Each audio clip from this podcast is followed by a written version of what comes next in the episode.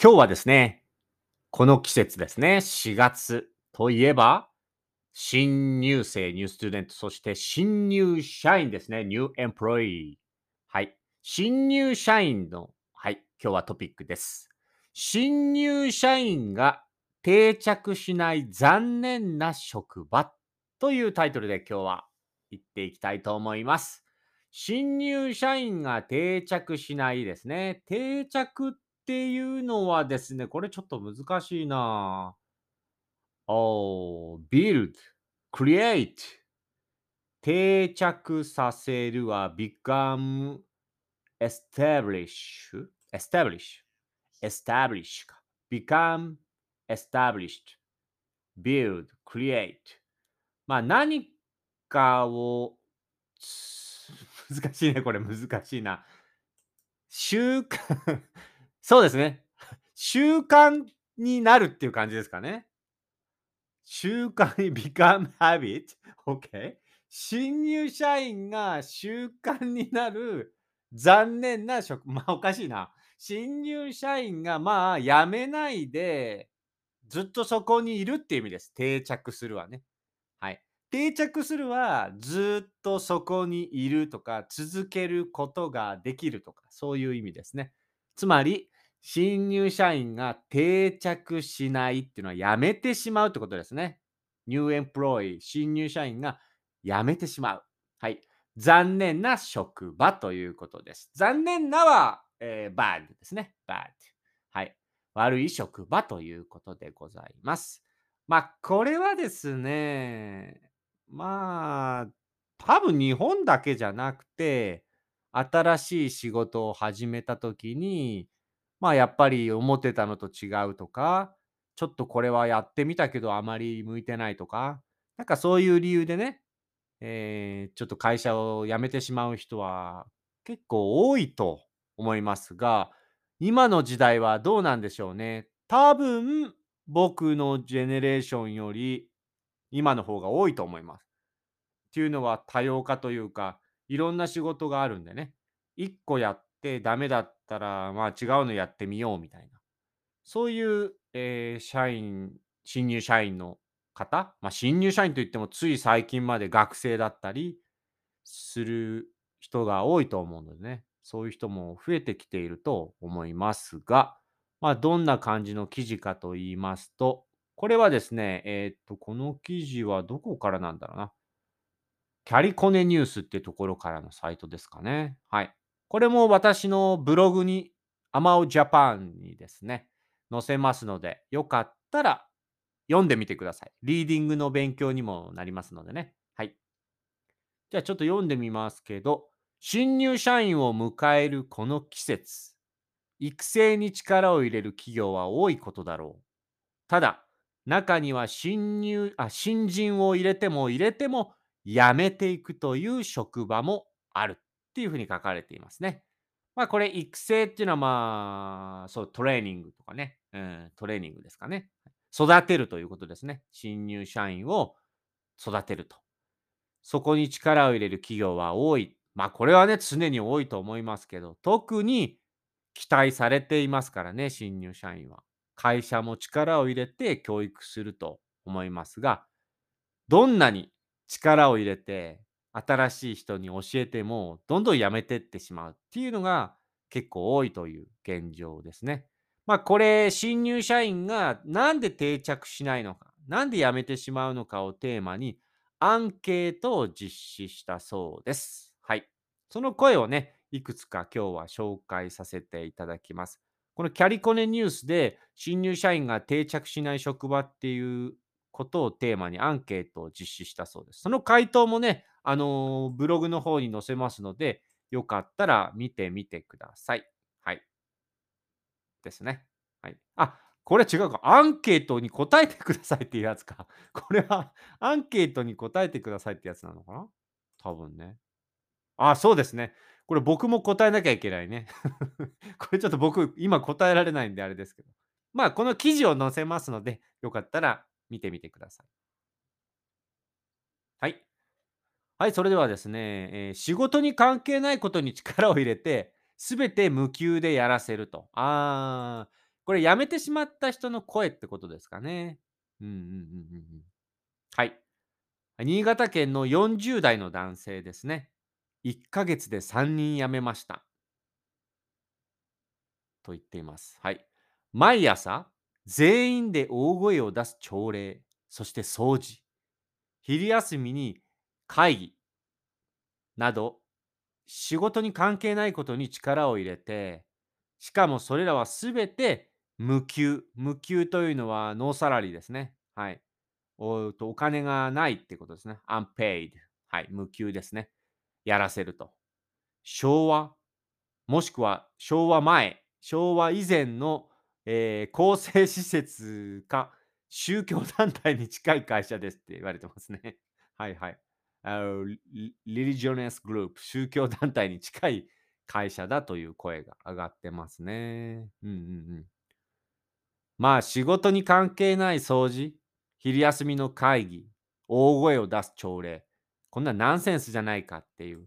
まあ今のジェネレーションの人は特に思うかもしれないですね。うん。まあ僕も思いましたしね。僕も思いましたし、僕より上の世代はこれ普通にやるのが当たり前っていうことが多かったんで、なんでこんなことやんなきゃいけないんだろうっていうのは僕も思いましたから、それからうん十年経った今も、当然今の若い方たちは思うでしょうね。うん。あと SNS ですよね。今まではその会社に入って、会社の声しか聞けなかったけど、まああとは友達のお前のとこの会社はどう？とか、周りの人、恋人とかね、君の会社はどんな感じ？とかっつっていろいろ情報は入るけど、今はもうインターネットの中にねえ、この会社はこうだとか、こういうことはおかしいとか、SNS で散々書かれてますから、特に日本は意味のない会議が多い、無駄が多い、非効率的とかね。うん、海外から日本の会社に入った時よく僕も聞きますけど海外から日本の会社に勤めた人の声。あの会議は何なんですかっていう 長すぎますとかあまり意見も出ないしなんか会議に意味はないんじゃないですかみたいな声はすごいよくすごい聞きますね。海外の方から、うん、それは日本人もみんなそう思ってます。でもやるんですよ。これはまあ伝統というかね、もうずっと上からやれやれ、やるのが当たり前っていうふうに言われてきたことなんでね、こういうのも問題ですよね。はい。そして、採用人数、次は30代の方ですかね。配属の問題ですね。はいはいはい。配属は、えー、なんだ？これは。うん、attachment ですかね。あ、アサインメントか。そうか。配属ですね。配属の問題。採用人数は少なく、配属場所もバラバラのため、同期がいない。同期っていうのは同じ時に入った、まあ、従業員ですね。はい。同僚とかね。はい。がいないと一緒で、えー一緒でモチベーションを保つのに苦労すると。モチベーションが上がらないってことですね。配属先の人員も少ないため、有給も使用できなく、あメンバーが少ないから休みも取れないってことですね。休み出が休日出勤が多く、休みが少ない。かといって、手当がつくわけではないので、生活にはカツカツのままということです。このカツカツっていうのはですね、もうほんとギリギリみたいな。ギリギリってことですね。difficulty 難しいって感じですかね。カツカツ。うん、これ使いますね。今月給料少ないからカツカツだよとか。今月支払い ?pay。支払いが多いからカツカツだよとか。よよく使いますね、これね。よく使うっていうか、みんな使ってるわけじゃないですけど、そういう時に使ったりしますね。うん。で、この手当っていうのは、まあ、支払いですね、pay。サラリーのことを手当って言いますね。例えば残業手当ですね。オーバーワークのサラリー、手当、pay。っていう感じですね。ベネフィット。はい、手当ですね。休みが多く、休休み、休日出勤、休みで休出が多くて、休みが少ない。でも、手当はつかない。生活は苦しい。うん、という声ですね。あとは20代後半の男性。未経験かなのに誰も教えてくれない。あるね、これ。放置プレイ。人間関係も悪く、お互いの悪口を言っている。あるね。客席に対して威圧的で約束を守らなく、同業からの評判が悪い。そのような会社だから業績も年々低下している。新入社員はみんな3ヶ月ほどで去っていくと書いてありますね。これは多いですね。未経験かって書いてあったから申し込んで会社に入ったのに誰も教えてくれないで放置プレイ。最初のトレーニング期間、なんか会議室みたいところで、これちょっと資料見といてって言われたまま、先輩が誰も来ないで、半日経ってあ、ランチ行ってきていいよって言われて、ランチ行ってきて、ランチから戻ったら、じゃあ後半もよろしくって言って、会議室で資料を見て、で、終わりまで、もうそろそろ帰っていいよみたいな。放置プレイとかね。これよく聞きますね。僕も体験済みです。トレーニングのシステムがしっかりしてないっていうことですね。まあ人間関係悪くてお互いの悪口を言ってるっていうのはどこの職場もあると思いますけどね。人間関係でいろいろ文句を言い合うっていうのはね。特に日本の会社、日本の社会はダイレクトじゃないんで、あまり言いたいことを会社の中で言わなかったりして、余計にね、会社以外のとこでなんか悪口言ったり、なんかもお互いになんかね、嫌なところを言いあいなんか言ったりっていう感じで、うん、これもちょっと人間関係、会社の中のグループの作り方としてはあんま良くないですよね。うん。客先に対しても威圧的で約束を守らない。威圧的っていうのは、えーっと、オーバービール？ンカール、あーちょっとこれはプロナウンスが難しいね。威圧的はですね、威圧的。うん。ああ、ははははは。intimidating。威圧的。まあちょっと怖がらせるというか、上から言うみたいな感じで。いいんですね。いいんですよね。みたいな感じで、ちょっと強い、強い感じの、えーコミュニケーションって感じですかね。威圧的。で、約束を守らなくて、同業から、まあ同じ業界、 industry、業界からの評判、評価が悪いってことですよね。で、会社の業績も年々低下している。まあ、どんどんどんどん悪くなってるっていうことですよね。うん、 achievement、業績ですね。パフォーマンスも下がっているっていうことです。はい。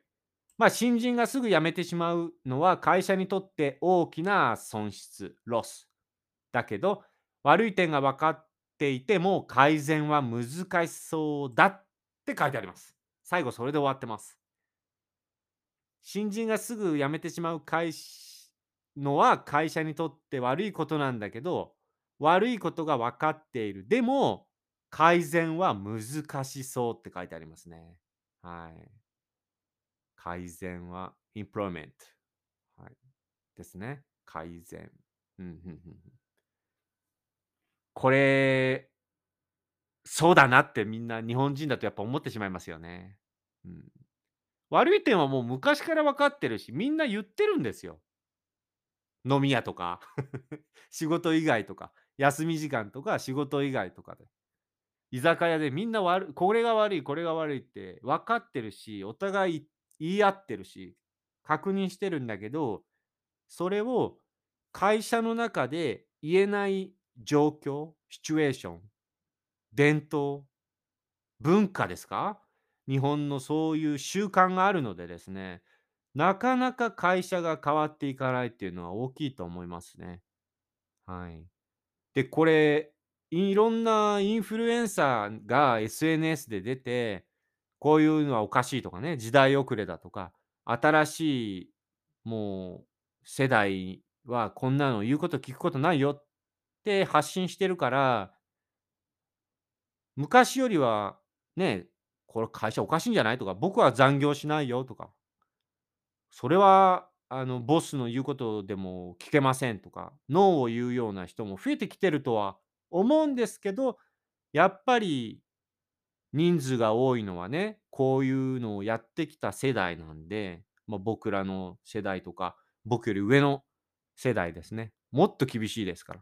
そういう人たちがたくさんいる会社の中だとなかなかね、じゃあやめてください、じゃあやめなさいとか言われて終わりなんでね、ここはすごい難しいですね。新しいベンチャーの会社とか、スタートアップした会社なんかは、若いそういう声も風も入って、で、経営者も多分若いと思うんでね、こういう自分が嫌だったなと思うことはやらないようにしてるとか、そういう努力してる会社も多いと思いますけど、やっぱりね、世代的にこういう歴史で生きてきた人たちが多い会社だとなかなか特に日本は難しいだろうなって日本人はみんな思ってしまいますね。はい。ただ、ただですね、私は思います。まあ、新しくスタートアップ、あのーした新しい会社の新しい世代の、まあかまあ、ビジネス会社と、あとはやはりですね、これからどんどん海外の方がですね、日本の会社に入ったり、えー海外から日本に進出して、その会社に入る、まあ、外資って言いますけどね。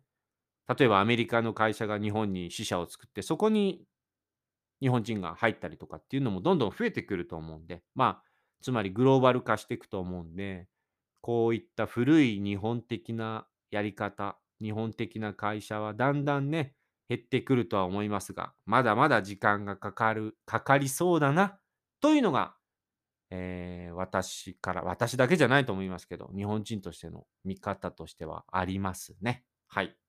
まあ、これから今の世代と新しく海外からの風を入れて、どういうふうに日本の社会、こういう会社、ビジネスが変わってくるのか、まあ、楽しみですね。はい。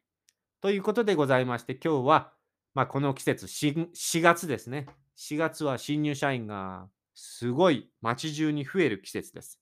もう外に出るとビジネススーツ着たね、うん、若い男性、女性、たくさん見ますんで、東京なんか歩いてるともう本当に 買ったばっかりのスーツ着て、もう綺麗なスーツを上下着てね、綺麗な靴履いて、カバン持ってね、一生懸命、えー頑張ってる若い人たくさん見ますんで、そんな季節にぴったりのトピックでございました。ということでございまして、こんな感じで、えー毎回いろんなニュース、トピックを、えー紹介していきます。優しい日本語ということでございます。今日の記事は、えー、アマオジャパン、僕のブログに載せますので、よかったらリンクがありますので、ここを見て、まあ、リーディング、もう一回読んで復習してみてください。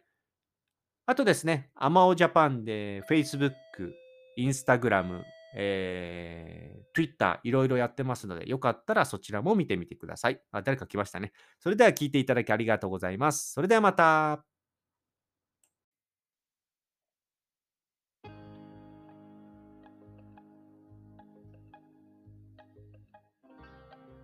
皆さんこんにちは。アマオジャパンのアマオです。このポッドキャスト番組は日本に興味がある方や日本語を勉強している方へ向けて日本のニュースやトレンド、話題になった SNS や記事などを皆さんにご紹介していくポッドキャスト番組です。